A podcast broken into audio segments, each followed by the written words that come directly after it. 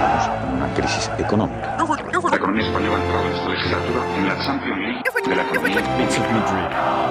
It's of, they call themselves Yo no pago or I won't pay. Una cosa al señor Abascal, a mí usted no me va a dar ninguna lección de ser español. Pregunta al señor Sánchez. eh, ¿Cataluña es una nación?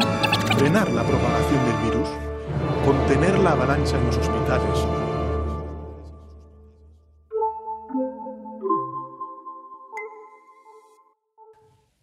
Buenos días a todo el mundo, bienvenido a un nuevo podcast de Escaño 351. Hoy estamos con Julen, con Gonzalo, que es un colaborador de Daos la Mano, y yo mismo, Denis Muriel. Y lamentablemente Jordi, mi hermano, no podrá acompañarnos hoy porque está, está ocupado, tiene otros quehaceres. Y hoy nos reunimos todos aquí por una cuestión muy importante. Estas últimas horas todos habremos visto los acontecimientos que han pasado en los Estados Unidos, el asalto al Capitolio, de lo que nos hablará Gonzalo ahora en unos momentos. Y por eso queremos discutir ciertas preguntas sobre, por ejemplo, las irregularidades, irregularidades que podrían haber habido en las elecciones, si Trump tiene la culpa y cuánta culpa tendría, las reacciones que han habido en España de este suceso, los precedentes y las consecuencias que va a tener el trumpismo para Europa y para España concretamente y para el mundo entero, y qué comportamientos debemos evitar en España para poder, eh, para poder evitar llegar a la situación a la que han llegado en los Estados Unidos. Entonces, si os parece, eh, ahora Gonzalo haré una introducción del tema para que todos estemos informados de lo que vamos a debatir. Gonzalo. Muy buenas Jordi, Eh, Denis, muy buenas Julen. Bueno, voy a hacer un pequeño resumen sobre lo que ha estado ocurriendo est- este último mes. Eh, hemos empezado el año fuerte. Tras las elecciones de Estados Unidos el pasado noviembre, en las que Trump perdió y Biden ganó, Trump se ha negado a reconocer el resultado, dando varios mítines. Eh, Se han estado repitiendo mucho que las elecciones habían sido robadas, que había habido votos ilegales, votos eh, duplicados, etc. El Partido Republicano ha tomado cartas en el asunto y ha presentado hasta 60 recursos judiciales, los cuales han sido todos rechazados. Nos ubicamos en el 6 de enero en Washington, D.C., en el que Trump por la mañana está dando un mitin en la Casa Blanca repitiendo los mismos argumentos que venía dando hasta ahora. Al finalizar el mitin anima a sus seguidores a acudir al Capitolio a manifestarse pacíficamente. Así lo hacen sus seguidores, solo que a las horas comienzan un asalto violento al Capitolio, que tiene su propia policía, em, lo cual se está investigando porque se vio desbordada y finalmente estos eh, partidarios radicales de Trump, entre los que eh, presuntamente se encuentran miembros de grupos de ultraderecha y de grupos que promueven teorías conspiratorias, entran en el Capitolio haciendo que la votación, que la certificación de votos electorales para certificar a Biden como nuevo presidente de Estados Unidos se tenga que interrumpir.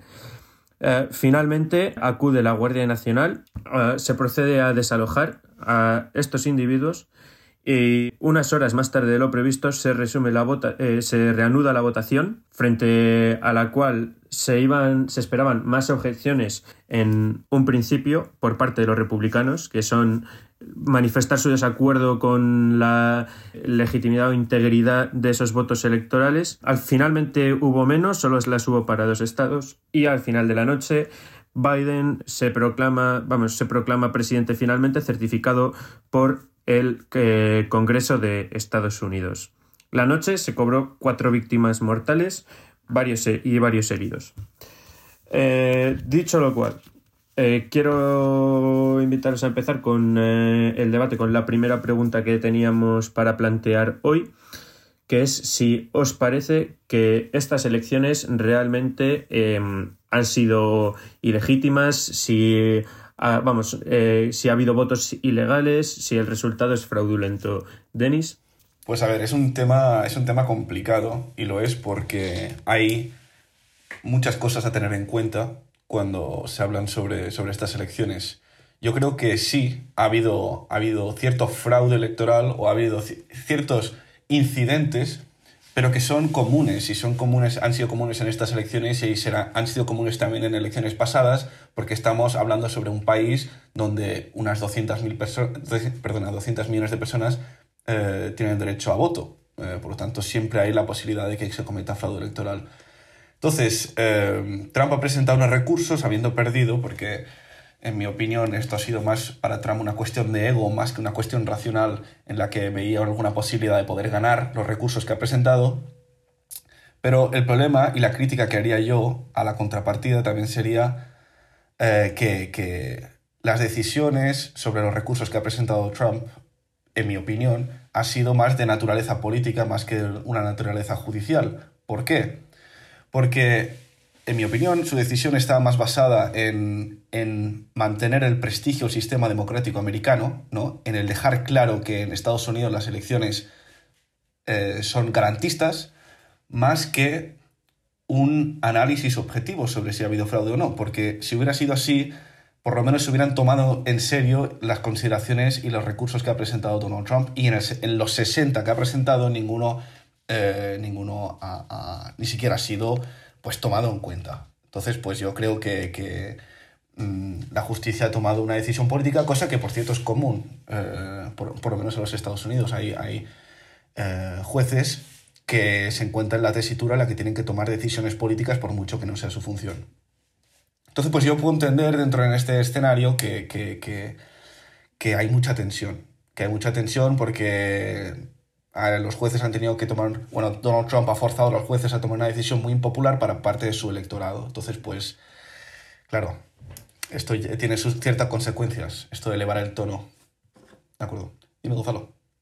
Cabe recordar que varios jueces nombrados por el propio Trump han revocado estos eh, recursos. Además, yo, vamos, estoy de acuerdo en que puede haber habido ciertas irregularidades, irregularidades que en cualquier caso suponen una cosa insignificante eh, respecto a no, no suficientes, desde luego, como para cambiar el, el resultado final de las elecciones.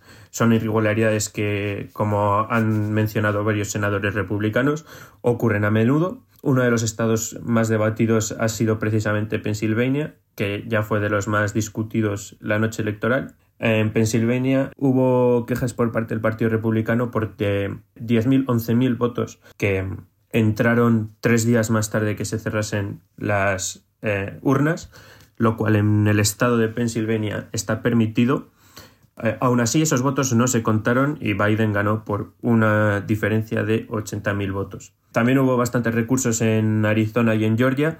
Todos fueron revocados, con lo cual, eh, si bien es cierto que el sistema electoral estadounidense es eh, cuanto menos anacrónico, ¿no? Eh, no creo que haya motivos de peso como para decir que estas elecciones han sido robadas. Yo lo que veo es que Trump eh, se considera a él mismo un ganador. Los seguidores de Trump lo consideran un ganador. Lo cierto es que lleva siendo un ganador prácticamente toda su vida en cuanto eh, se refiere al mundo empresarial y político y no estaba dispuesto a aceptar una derrota. No lo ha hecho hasta que ya se ha visto en eh, la cuerda floja. Quiero recordar también que tanto Twitter como Facebook cerraron sus cuentas eh, tras considerar que estaba incitando al odio y, que estaba, vamos, que formaba parte de esta ola de violencia que eh, estaba de alguna manera dirigiéndola. Finalizando, en definitiva, yo yo estoy prácticamente convencido de que estas elecciones han sido tan el resultado ha sido tan legítimo como en otras ocasiones, con las irregularidades que ha habido en otras ocasiones y que por lo tanto el comportamiento que ha tenido Trump lo único que ha conllevado ha sido a la pérdida de confianza en este sistema electoral que si bien es anacrónico también es eh, muy fiable y bueno y nos ya nos encontramos con, con que finalmente a, pesar de todas las trabas que se han puesto pues bueno, pues Biden ha sido proclamado presidente con los procesos a, seguir. No se ha seguido de la misma manera que otras ocasiones, ¿no? La jornada de, de la confirmación por parte del Congreso es puramente una ceremonia y, y, esta vez pues, pues no lo ha sido, ¿no? Ha habido objeciones que otras veces no las ha habido. Pero bueno, en definitiva, yo creo que ahora finalmente Trump sí que ha aceptado el resultado, aún así ha dicho que no acudirá a la proclamación, a, vamos, a, a, la investidura de, de, Biden como presidente el 20 de enero, lo cual a mí no me parece positivo en absoluto el hecho de, eh, de no, no, facilitar una transición de poderes normal, porque yo lo, eh, en cualquier caso yo lo veo bastante perjudicial para el sistema democrático que al final uno de sus eh, pilares es precisamente considerar al, adversario como legítimo y no como un enemigo. Bueno, yo te doy toda la razón. Eh, de hecho, creo que es, es una cosa muy grave de que no vaya a la investidura de, de Joe Biden, ya que se trata no solo de, de, de, las formas, se trata de tomarse en serio ya la democracia. Eh, lo que ha hecho Trump desde el principio al perder las elecciones, ya como habéis dicho y comparto, eh, yo personalmente no creo que haya ni delito ni fraude, sino solo sucesos que pueden pas pasar en, en cualquier país donde los votos se cuentan a mano. Podría pasar tranquilamente también aquí en Holanda o, en, España. Eh, quiero indicar que los votos eh, se cuentan a mano en ciertos estados. En otros, precisamente el problema ha sido que no se fiaban de la, eh, cómo lo habían contado las máquinas. Se han contado una vez otra vez, de nuevo, o sea, dos veces más, incluso hay estados en los que tres a mano se han comprobado firmas y los resultados eh, han sido los mismos que los que habían eh, dicho sí, las máquinas. Y también en el, en el, caso del voto a mano, o sea, eh, esto ya ha pasado en otras ocasiones en la historia de los Estados Unidos, cada vez que se recuentan resultados diferentes, o sea, cambian en, en, en decenas o centenares de, de, de votos, ¿no? Pues porque cada vez que se cuenta se cometerán errores, es que es así, es así, es así, no hay, no hay otra opción. Así es. Yo creo que esto es lo que puede pasar siempre y, seguirá pasando en el futuro, a no ser que llegue una tecnología que de, momento no, no está y que, que, que, se resista a hackeos, etc. Eh, pero el comportamiento de Trump eh, yo creo que es inaceptable. Yo creo que hay que tenerle respeto a la democracia. Eh, bueno, ya luego llegaremos más sobre, sobre el futuro, ¿no?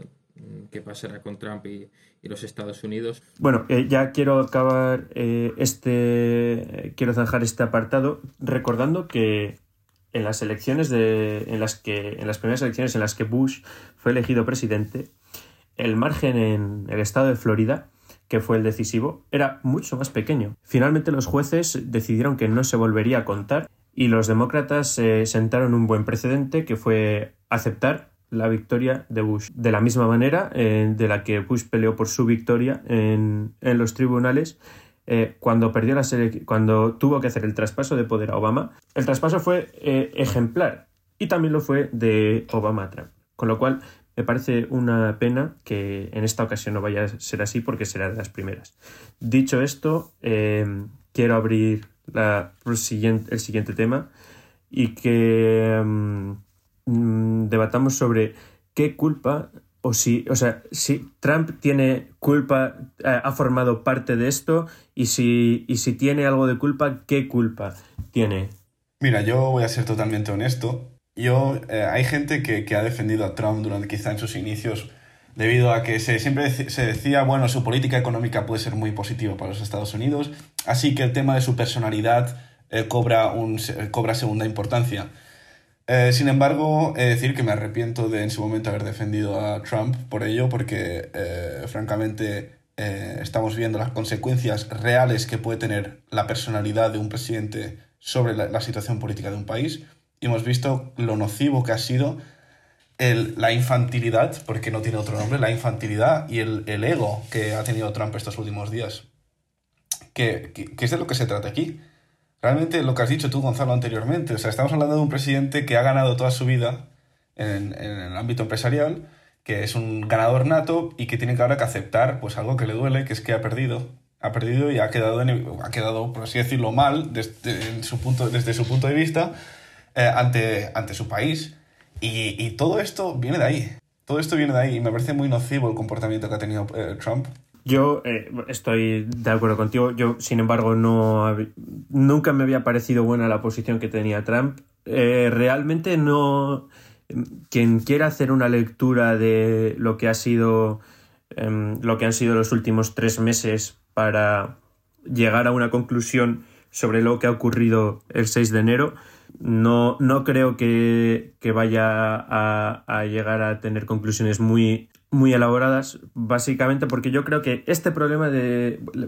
para empezar, la división en Estados Unidos entre demócratas y republicanos ya se venía dando desde hacía bastante tiempo. Cuando Obama fue presidente ya había una división bastante notable, pero eh, sí que es cierto que digamos que esto se empieza a calentar de verdad en la campaña de Trump contra Hillary Clinton. Em, se empieza a usar un lenguaje sin precedentes. Una de las consignas que gritaban los seguidores de Trump era, por ejemplo, meterla en la cárcel, eh, era una criminal. Eh, se ha fomentado precisamente por parte de Trump eh, teorías conspiratorias contra, por ejemplo, los Clinton, que estaría por ver o no, pero claramente no son declaraciones que, bajo mi punto de vista, le corresponde hacer a un presidente. Em, y, y, nunca ha llegado muy bien a condenar grupos supremacistas o o grupos que promueven teorías conspiratorias como que eh, el Partido Demócrata tiene una red em, de em, prostitución infantil. O sea, son, cosas que se, se le escapan a uno, ¿no? Yo no estoy pidiendo a Trump que a cuento de nada salga a condenar estas cosas, pero sí que es cierto que si se le pregunta, eh, yo creo que el deber que tiene una persona en ese puesto es efectivamente condenarlo. Eh, ya volviendo a lo que ha sido el último año, ya antes de que fuesen las elecciones, bueno, quiero mencionar por último las elecciones pasadas, en las que ya Trump dijo que él había ganado el voto popular si no se hubieran contado los votos ilegales, cuando Hillary Clinton le había sacado eh, del orden de 3 millones de votos más. O sea, eso ya sentó un precedente que nadie, nadie nunca antes había, había hecho y eh, ya antes de que estas elecciones sucediesen, Trump dijo que si perdía era que las elecciones habían sido robadas. Cuando las perdió, efectivamente había mucha tensión por las declaraciones que pudiera hacer Trump al respecto. No era algo que nadie se esperase, pero nadie se creía que fuese a, ocurrir y efectivamente Trump salió antes de que hubiese concluido el escrutinio a decir que él había ganado las elecciones. Desde el propio 20 de noviembre hasta hoy, solo se ha alimentado esa teoría por parte de Trump de tal manera que los que el 6 de enero asaltan el Capitolio no están ahí para dar lo que se puede interpretar como un bueno, golpe, pseudo golpe de Estado, ¿no? Realmente, porque entrar a la casa del pueblo a ponerse en contra, o sea, a, intentar modificar la, la voz del pueblo, el pueblo ha decidido y entonces tú estás intentando revertir esa decisión. Sin embargo, estos individuos que el otro día entraron ahí, entraron con la idea de que ellos estaban salvando la democracia estadounidense, que estaba siendo robada, que realmente, o sea, estaban convencidos, se han creído todas estas mentiras de Trump, que... Bueno, perdona, me gustaría matizar que más que las mentiras de Trump, eh, yo creo que es más el ambiente en el que se mueve esta gente, que está 24/7 eh, rodeado de de bueno pues estímulos informativos que solo informan de una parte de la situación recalcan mucho por ejemplo el hecho de que habría fraude electoral. Y claro si tú vives en una burbuja en la que la información es siempre la misma pues el radical o sea, el radicalismo aflora no a la que por cierto contribuyen en gran medida las redes sociales sí, exacto, sí. Porque el sistema, el sistema que los algoritmos que tienen, por ejemplo, Facebook o Twitter, que es eh, eh, principalmente Facebook, ¿no? Para la gente más adulta, el, el votante, digamos, de, de, boomer. mediana, boomer, efectivamente, de mediana edad, y Twitter para, para el más joven, eh, al final a ti te, tú entras y te recomienda solo lo que tú quieres ver y con lo que tú estás de acuerdo. Entonces, eso va haciendo que tú vayas reforzando cada vez más y más y más y más una no verdad y que esa no verdad eh, relativa se acabe convirtiendo en una verdad absoluta, de la que ya es muy difícil sacar a una persona. Yo hablaba de esto en un artículo que escribí hace unos años eh, y, es que es así.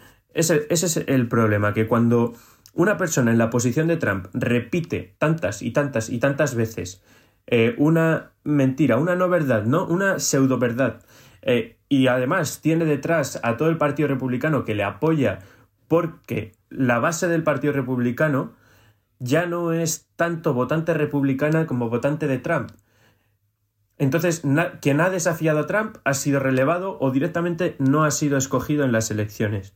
Entonces, cuando tienes eh, a la mitad del Congreso eh, prácticamente al presidente de tu país, a gobernadores del estado, apoyando a este presidente directa o indirectamente, que continuamente está haciendo declaraciones de este tipo, pues al final esta gente, a pesar de que están actuando sobre una cosa que no es verdad, ellos están convencidos de que lo que están haciendo es lo correcto. O sea, que están eh, usando su derecho de manifestación al entrar al Capitolio, no para revertir el resultado, sino para que el resultado real, según ellos, sea el que finalmente adopte la Cámara. De acuerdo, pues parece ser que hay opiniones para todos los gustos. Es cierto que hay muchas similitudes, pero también hay muchas divergencias acerca de la opinión que hemos tenido de estos temas. Y ahora me gustaría entrar en las reacciones que han habido en nuestro país, en nuestra querida España, desde los distintos partidos políticos eh, de nuestro país. Entonces, hemos visto, en líneas generales, que, claro, el partido que se ha tenido que desmarcar de todas las acusaciones ha sido Vox ante esta, ante esta situación, ya que todos los partidos se han lanzado a equiparar Vox con, con Trump o, a acusar que los partidarios de, de- Vox harían cosas parecidas en, en, en España. Entonces me gustaría preguntar, eh, preguntaros a vosotros qué, qué opinión os merece las reacciones que han habido en, en nuestro país. Eh, bueno, voy a brevemente decir cuáles han sido las reacciones por parte de cada partido para ubicar a nuestros oyentes. Eh, por parte de la izquierda, las opiniones han sido prácticamente unánimes, tanto eh, de la izquierda como de los nacionalismos, que han sido decir que en España tenemos a un Trump representado en Vox. Vox eh, y el Partido Popular han querido recordar eh, acontecimientos como el rodea al Congreso de Podemos y el asalto al Parlamento por parte de simpatizantes independentistas hace unos años. Ciudadanos, por su parte, eh, ha dicho que, a pesar de que no es lo mismo, hay que condenar todos. Entonces, eh, Julen Denis, ¿os parece correcto el hecho de comparar con aquello? ¿Os parece lo mismo? ¿Con qué opinión? eh, o sea, si, si fueseis vosotros los encargados de manifestar la opinión de esos partidos, ¿qué es lo que vosotros hubieseis hecho? A ver, si yo fuera estratega político hubiera hecho exactamente lo mismo. en España la cosa está muy polarizada y pues la verdad es que yo personalmente creo que la cosa se parece bastante a América a niveles de polarización. La izquierda, la derecha están... ¿Te parece, que, ¿Te parece que contribuye el hecho de... O sea, ¿te parece que estas comparaciones contribuyen? No, no, no, a Porque, por ejemplo, Contribuir no contribuyen nada. Eh, ni creo que, que- que- ni son correctas ni, ni tienen razón. A ver, Vox está más al extremo eh, de la derecha en, es- en España, pero si tú lo comparas con otros partidos de derecha, creo que en Europa... Yo, o con el propio Trump, o con el propio Trump, así es, yo creo que hay situaciones bastante peores. Así que yo creo que estas comparaciones son, son inútiles, son, sirven para su propio electorado y a nivel político y a nivel bueno, institucional no tienen ningún valor. Pues yo, sin embargo, tengo mi pro- no, no me no tengo mi posición un poco dividida respecto a esto, porque creo que estas comparaciones por un lado son necesarias, lo que me parece y que contribuyen. Lo que me parece que no contribuyen es que por parte de Vox, por ejemplo, en vez de haber una condena firme a lo que ha sucedido, lo que se haga es decir, sí, pues eh, ¿habéis visto lo que pasa ahí? Pues mirad, esto ha pasado aquí por culpa de Podemos y de los nacionalistas. Me, me parece eh, también, eh, sí que es verdad que en esta ocasión me posiciono más a favor de, por ejemplo, la opinión que puede haber dado, eh, por ejemplo, el PSOE o Podemos. Sí que es verdad que a mí me parece preocupante tener un partido, que en este caso es Vox, que no condena firmemente y que tiene unos referentes internacionales que son muy cercanos a Trump. El propio Trump es un referente y ha sido un referente de Vox. Steve Bannon, que es eh, uno de los principales eh, artífices del programa de Donald Trump para las elecciones de 2016, lo ha sido también para Alternativa por Alemania, Fidesz, etcétera. Es, colabora muy de cerca con Vox. Pero, de nuevo, igual que me falta en Vox una condena firme a esos actos, Me parece que Podemos no está en una posición para eh, condenar eh, ni advertir sobre Vox sin decir, pues bueno, pues nos habíamos equivocado en el rodear Congreso. Porque si bien es cierto que no es lo mismo, si tú rodeas el Congreso, simbólicamente estás rodeando, eh, intimidando al conjunto de los españoles, porque no olvidemos que quien ahí está está en representación de todos nosotros que les hemos votado. De la misma manera que, por ejemplo, el Partido Socialista no, no ha querido mencionar cuando se le ha preguntado, ha dicho directamente no es lo mismo con, por ejemplo, el asalto al Parlamento, y si bien es cierto que no es lo mismo, a mí me parece inaceptable que haya individuos que entren a lo que para mí es la casa del pueblo a intentar, no se sabe muy bien qué. Entonces, yo creo que tenemos que hay similitudes, que evidentemente Vox eh, eh, es preocupante en el sentido de que eh, si sigue por la misma senda, a pesar de que no adopta estas posiciones tan radicales que Trump adopta, poco a poco ya vemos que lo único que consigue es caldear el ambiente.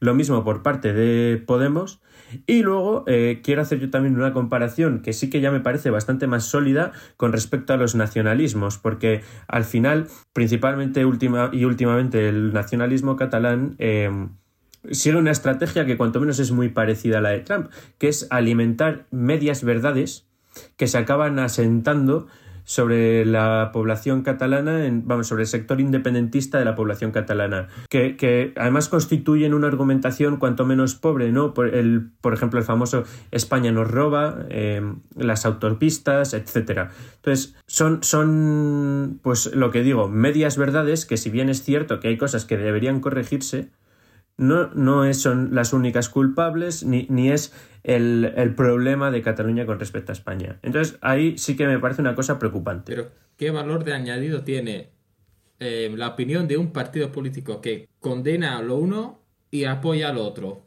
Eh, en caso de Podemos o al revés. Para mí, para mí ninguna. Lo, para mí, en este caso, lo que tenía que haber sucedido es que todo el mundo condenase estos sucesos. Todo el mundo y ya está. Y que ahí se hubiese quedado, porque lo que tocaba el 6 de enero era condenar esto y ya está. Eh, ahí, eso es lo que yo también. Me parece que por. Me parece que por parte de Partido Popular y Vox recordar ahora estos acontecimientos es embarrar. Ya habrá otro, ya habrá otro momento para añadirle fango al asunto. Me parece que no era el momento, pero bien es cierto que es legítimo hacerlo. Entonces, de la misma manera que lo uno se tiene que condenar, si lo otro se recuerda y se pregunta, hay que condenarlo también. Esa es mi opinión al respecto. A pesar de que para mí lo idóneo hubiese sido de que el 6 de enero eh, se hubiese prestado atención a lo que había que prestar atención ese día y no otra vez aprovecharlo para dividir la opinión, para eh, crispar y para crear un debate eh, no inútil, pero que claramente no aporta mucho a, la escena política global de España. Exactamente, la gente que ya está harta harta de los políticos y la política y, más en España, añadir estas comparaciones no añaden ningún valor. Lo único que añadiría valor es lo que tú dices. y además yo creo que los que los están haciendo se están pegando un tiro en el pie, porque en mi opinión, eh, Vox ahora mismo se está alimentando de dos fuentes electorales principales, que son la gente decantada del Partido Popular y, y también de Ciudadanos, obviamente, pero también una base de votantes eh, trabajador, obrero, que proviene de Podemos y cuya demonización de Vox podría justamente atraer a aquella gente eh, que, eh, antaño, antaño votó a Podemos. Entonces, pues mira, a mí perfecto, con que Podemos ataque a Vox me parece genial, porque así ellos perderán influencia en el Parlamento en las siguientes elecciones y le ganará por lo menos un partido que cree en la hispanidad, en la Constitución y en el proyecto común que nos une a todos. Y por lo demás, con el tema del nacionalismo, eh, Ciudadanos ya dijo que lo que está ocurriendo en Cataluña eh, y, en otras regiones, o en, otros contextos aquí en España, no es lo mismo a lo que pasó en, Estados Unidos. No, lo que pasa en Cataluña es peor, en mi opinión. Porque es continuado, es... Son, falta, eh, hay un proceso de destrucción de libertades continuado que lleva ya décadas desde que llegó Pujol y que en mi opinión es, ha sido mucho más ha ido mucho más en detrimento de las libertades y de, la, prosperidad de Cataluña y que ha tenido consecuencias muchísimo más negativas que eh, estos eh, sucesos que han, ocurrido en los, Estados, en los Estados Unidos. Entonces, pues, eh, claro, Hombre, la- a mí me gustaría indicar que sí que es cierto que si bien en Cataluña viene siendo más... o sea, vi- viene dándose desde antes y además se ha hecho más la vista gorda que con Trump, porque claramente eh, frente a Trump ha habido una oposición muy fuerte, no solo por parte del propio Partido Demócrata, sino también por gobiernos de otros países. Bien es cierto que en Cataluña es una... Me, par- me parece una situación distinta. Yo no sé si peor... eh, yo creo que el, el perjuicio no es tanto en el sentido de que eh, al final Cataluña pertenece a, a España y la situación global del país eh, no, es, no es tan eh, grave como la que sufre Estados Unidos. Bien es cierto que Cataluña dentro de su propia región sí que sufre una división muy similar a la que se da en Estados Unidos eh, y- por pero- culpa de esto. Pero permíteme recalcar que la diferencia cuál es. Eh, ahora mismo Donald Trump está absolutamente aislado políticamente. Incluso su vicepresidente lo tiene en su contra. Es cierto, es Y cierto. aquí en España lo que ocurre, en Cataluña concretamente, es tenemos que un sistema político que asiente, que acepta, que tolera lo que está ocurriendo en Cataluña durante tantos años. Entonces, a mí lo que me gustaría es tener unas instituciones, unos partidos políticos que estén todos de acuerdo en lo que es el bien y el mal, en lo que es la ley y no la ley, incumplir la ley. Y eso aquí en nuestro país no ocurre. Entonces, en Estados Unidos, muy bien por ellos, porque los republicanos, o una parte muy grande, mayoritaria de los republicanos, también empieza a darle la espalda a Donald Trump, o por lo menos Bueno, los muy, grande. Bueno, Eh, incluso Mitch McConnell, que me parece, sinceramente, una de las ratas más. La, la primera rata que ha salido del barco, por así decirlo, que ha sido un vasallo de Donald Trump estos últimos Cierto es que años. se ha visto con la soga al cuello en el último momento. Me Claro. gustaría ver qué ocurrir. Bueno, aunque cierto es que los políticos independentistas se han visto con la soga al cuello hace un par de años y no han dado marcha atrás dentro del propio partido como lo han dado algunos republicanos, ¿no? Pero bueno, va- vamos a acabar con el tema Cataluña, ya habrá tiempo para esto, ahora que vienen las elecciones en un par de meses, las cuales comentaremos, eh, que se nos está yendo un poco el tiempo. Y mm, me gustaría que acabáramos, como ya habíamos dicho antes, con vamos a omitir los precedentes porque yo creo que ya los hemos discutido bastante em, con lo que creemos que creemos que va a ser el legado de Trump las consecuencias a largo plazo del trumpismo en Estados Unidos em, a corto plazo eh, ya las vemos eh, el 6 de enero ha sido un ejemplo perfecto Em, el país está dividido y Biden se va a encontrar una sociedad muy dividida, em, una situación muy difícil de gestionar, pero ¿cuáles van a ser las consecuencias a largo plazo? No solo para Estados Unidos, sino mm, para Europa, España, para el mundo. No, pues mira, yo. Uno de, los, de las consecuencias positivas que podría decir del trumpismo es que ha evidenciado los malos eh, praxis, por así decirlo, del gobierno chino. Ahora, antes de Trump si- siempre había cierta pues indiferencia con lo que ocurriera en China y el rol que tuviera China en política internacional. Yo creo que eso ha cambiado absolutamente y lo vemos también en el Partido Demócrata. Biden también ha dejado claro que no va a eh, tolerar eh, ningún abuso por parte de China. Y en Europa estamos empezando a darnos cuenta también de que tenemos que cambiar nuestra posición geopolítica, nuestras relaciones diplomáticas con China, porque es el enemigo a batir, por así decirlo, para cualquiera que se considere demócrata y... y- y- Si bien es cierto que a mí me preocupa mucho el hecho de que em, la, la que está destinada a ser la primera potencia mundial eh, sea una dictadura, quería que nos enfocásemos más bien en cuáles van a ser las consecuencias políticas internas dentro de los países y sobre todo entre los que entre los que ya somos entre los países que ya somos democracias que bajo mi punto de vista hay un riesgo evidente no son eh, eh, si algo ha demostrado Trump es que los a pesar eh, los sistemas no son tan fuertes, las instituciones no son tan fuertes, pero los pilares de la democracia sí que están bien asentados. Prueba de ello es que él finalmente ha tenido que desistir y abandona la Casa Blanca el 20 de enero. ¿Qué es lo que yo veo positivo de lo que ha sucedido estos cuatro años en América? Creo que ha evidenciado a lo que conduce en este tipo de comportamientos políticos, eh, a lo que conduce la división extrema, la crispación entre la ciudadanía. que no, en cualquier caso, no es bueno, porque de poco sirve tener un partido al que todo el mundo adora, cuando el que la mitad del país adora, cuando la otra mitad lo odia. Creo que refleja la importancia de acercar posiciones, de discrepar, sí, pero de dialogar y de eh, mantener unas formas que Trump ha hecho que se pierdan. Eh, el, hecho de que había que mantener las formas es una ley no escrita para todas las democracias. Trump la ha ignorado completamente. Entonces, a mí me gustaría que en el resto de países se tomase nota eh, aquellos políticos que tengan un poco de ética al respecto. Eh, yo sé que va a costar, sé que probablemente ni siquiera suceda, porque electoralmente si lo hace solo un partido y no se ponen de acuerdo todos a la vez para dejar de, llevar a cabo estas prácticas. Bueno, bueno.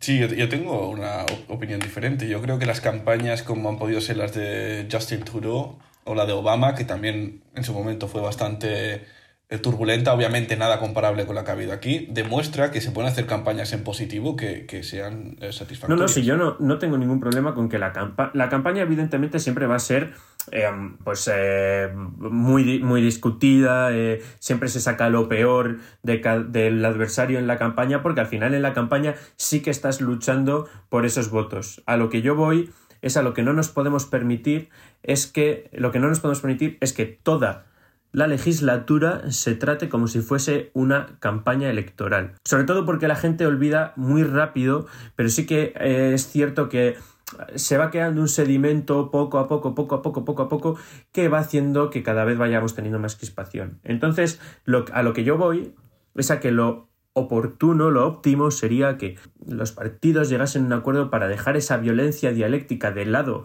durante, véase, no les pido ya la legislatura, los tres primeros años de la legislatura y, darse caña, si quieres, pues la campaña electoral o la precampaña, el último año de legislatura, de cara a las elecciones. Pero como hay elecciones cada cuatro años, por lo general, no nos podemos permitir que estemos machacando y machacando y machacando todos los días de todos los años de todas las legislaturas, porque acabamos en una situación como esta. de acuerdo y más lo estamos viendo aquí en España también. Tenemos un presidente del gobierno que utiliza las instituciones del Estado para hacer promoción electoral para el ministro, en este caso, de, de Sanidad, para las elecciones catalanas vinientes.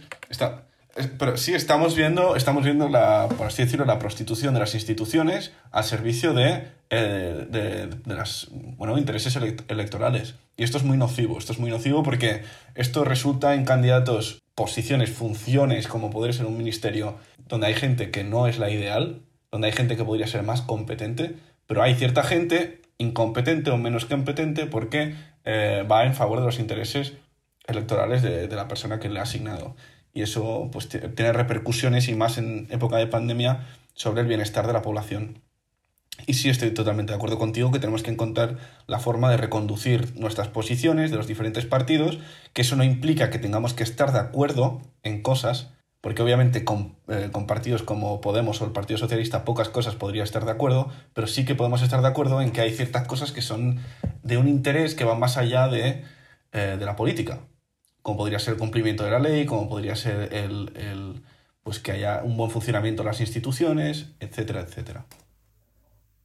Mira, yo voy a dar una opinión impopular al respecto, y es que a mí realmente el hecho de que haya partidos em, no como Vox y Podemos, sino en los extremos en los que están Vox y Podemos, que siempre lo ha habido, no me parece realmente negativo. Me parece negativo la manera en la que hacen política, porque Bien es cierto que en España y en el resto de países hay gente que se encuentra en esos extremos y entonces no me parece mal que estén representados porque así debe ser. El problema es que me cuesta mucho creer que el extremismo en España sea eh, tan mayoritario. No lo creo. Entonces, estos partidos, en, en vez de el problema de estos partidos es que en vez de defender una posición, lo que se dedican es a meter caña sobre el asunto candente de de este día o de este mes. O sea, cazavotos. Y eso, em, hacerlo durante la campaña electoral me parece legítimo, pero a la hora de, como he dicho antes, de desarrollar una vida política normal durante una legislatura, eso hay que dejarlo de lado y trabajar para que tus ideas se puedan implementar en las leyes, en la vida política, social española de una manera ordenada. Porque claramente estas, estas, eh, esta manera de hacer política eh, no beneficia a nadie. A nadie. Porque, primero porque es cortoplacista. Entonces, los propios políticos que están eh, haciendo estas cosas están ahora, pero van a dejar de estar. Y, cuando dejen de estar, ¿cómo quieren que se les recuerde? Porque la historia los va a juzgar. Un segundo, eso de que van a dejar de estar. bueno, en el caso de, de, Pablo Iglesias, yo no lo tengo tan claro, ¿eh? Yo en el caso de Pablo Iglesias lo tengo clarísimo. Lo tengo muy claro. O sea, creo que Pablo eh, Podemos, eh, a Podemos ya solo le queda ir a menos, porque el problema, estos partidos cuando están en la oposición, cuando no gobiernan, captan muchos votos. porque, tienen, porque tienen un discurso muy atractivo, pero muy difícil de cumplir, como ha sido el de Trump. Eh, eh, eh, Trump no, no dejaba de emitir consignas que son muy atractivas para cierta parte de la población, que captan muchos votos, pero cuando te toca gobernar, cumplir con estos, estas piezas clave de tu discurso anterior es muy complicado. Pero esto no es lo que ha pasado en América, porque si tú miras a América, el, el, fan base, por decirlo así, de Trump, los fans, los votantes de Trump están convencidos, si se han visto pancartas eh, que nosotros cumplimos, cumplimos promesas, están, están convencidos de que sí, de que ha funcionado. Sí, ha funcionado, vamos, el muro que prometió no está, es que no está medio construir, es que se han construido pocos miles de kilómetros en un muro que, requería llegar, o sea, eh, rellenar grandes partes del trozo entre México y, Estados Unidos. Vamos, eh, Trump, em, hay muy pocos aspectos donde sí que ha cumplido, pero la mayoría de las premisas que han sido exageradas, obviamente, eh, pues sinceramente ha, ha fallado, en mi opinión. Cierto es que la, principal diferencia yo la veo en que Trump gobierna solo, con lo cual puede hacer con la presidencia lo que a su antojo esté dentro de las dentro de lo que la ley le permite, bueno, y en ocasiones incluso cuando la ley no se lo ha permitido, ¿no? Em, pero Podemos no gobierna solo, con lo cual eh, tiene una propia oposición dentro del gobierno, eh, eh, porque es evidente que hay, hay cierta división entre el Partido Socialista y Podemos dentro del gobierno y eso al Partido Socialista hay quien piensa que le puede desgastar, pero no es así, porque si parte del electorado del centro del partido puede ser que decida de abstención o pasarse a Ciudadanos o al Partido Popular, es mayor el número de votantes de Podemos que ven que lo que ellos habían, que provenían del Partido Socialista, que ven que lo que ellos han votado realmente eh, no funciona para gobernar. Y yo espero que Vox no llegue al gobierno porque suficiente hemos tenido con Podemos y suficiente seguimos teniendo. Pero eh, estoy seguro de que si alguna vez Vox llega, eh, ocurrirá lo mismo, porque tenemos dos ejemplos, que es, por ejemplo, Comunidad de Murcia, Comunidad de eh, Andalucía, eh, en Madrid no tanto, pero realmente cuántas leyes eh, ha impulsado Vox que hayan sido aprobadas. Que nosotros sepamos, que yo sepa por lo menos, quitando el PIN parental, no ha condicionado mucho el gobierno de estos países. Creo que si lo hubiera, de estas comunidades, si lo hubiese hecho, habría sido para peor. Bueno, sí, no, no, comparto obviamente esta equidistancia entre, entre Podemos y Vox, no me parecen la misma cosa, obviamente. No me parece el mismo collar, pero con un. Eh, perdón, el mismo perro con distinto collar. Es cierto que la manera de hacer política sí que tiene algunas similitudes, pero esto hemos visto sinceramente, y creo que esto también es malo. Los partidos del viejo sistema, por así decirlo, el Partido Socialista y el Partido Popular también están cogiendo ciertos elementos de, pues, eh, un tono más agresivo a la hora de hacer campañas o eh, esto también muy común que los partidos o, las ideologías buscan a un contrincante o a un rival, ¿no? A un enemigo del pueblo. Esto lo estamos viendo también con el Partido Socialista, ¿no? Que acusa a toda la derecha, incluso a Ciudadanos, de ser eh, la España en blanco y negro. Mm, no sé, a mí me parece que partidos como el Partido Socialista también están empezando a, hacer uso de, estos instrumentos electorales. Bueno, chicos, creo que ya es hora de ir acabando este, este podcast. Creo que al final hemos grabado más tiempo de lo que habíamos pensado, pero ha sido una conversación creo que muy interesante. Eh, bueno, daros las gracias a, todos los oyentes, eh, a vosotros también, eh, Denis Gonzalo. Y bueno, decirles que Hasta la próxima. Sí, hasta la próxima. Y, y si tenéis interés, podéis pasaros tanto en la página de Instagram de Daos la Mano como en la página de Instagram, obviamente, Escaño 351 o nuestra página web correspondiente. Muchas gracias, un saludo a todos y hasta la próxima. muchas gracias.